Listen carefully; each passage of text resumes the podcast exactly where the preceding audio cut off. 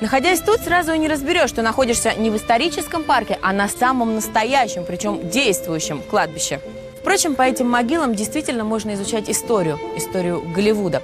А еще тут проводят фестивали, концерты и, конечно же, снимают кино. Сегодня «Стоп, где снято» на кладбище «Hollywood Forever». Одно из старейших мест захоронений Лос-Анджелеса было открыто в 1899 году. Кладбище оказалось в руках известного авантюриста Жюля Рота.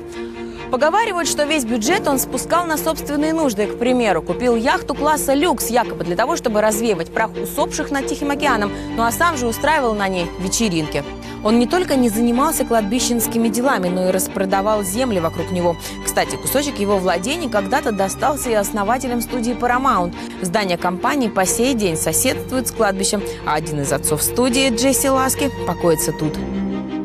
Флоренс Лоуренс, которую называют первой звездой Голливуда, Виктор Флеминг, Рудольфа Валентина – все они нашли свой покой именно здесь.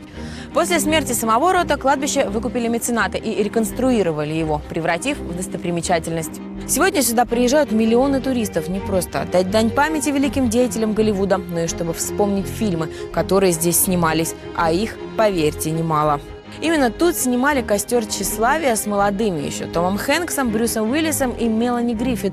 Кладбищенские сцены «Неонового демона» и «Третьего Роки». Однажды темной ночью также снимали на этом голливудском кладбище. Помните вот этот эпизод из «Дня Святого Валентина»? Его тоже снимали здесь. Смотреть кино среди этих могил – летняя традиция в Лос-Анджелесе.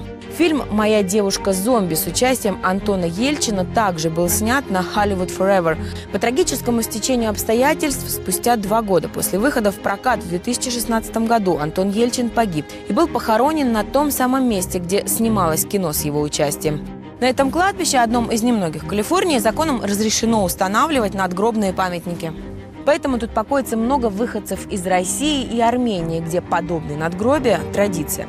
Стоимость захоронения на этом кладбище зависит от пожеланий клиента и порой может стоить десятки тысяч долларов.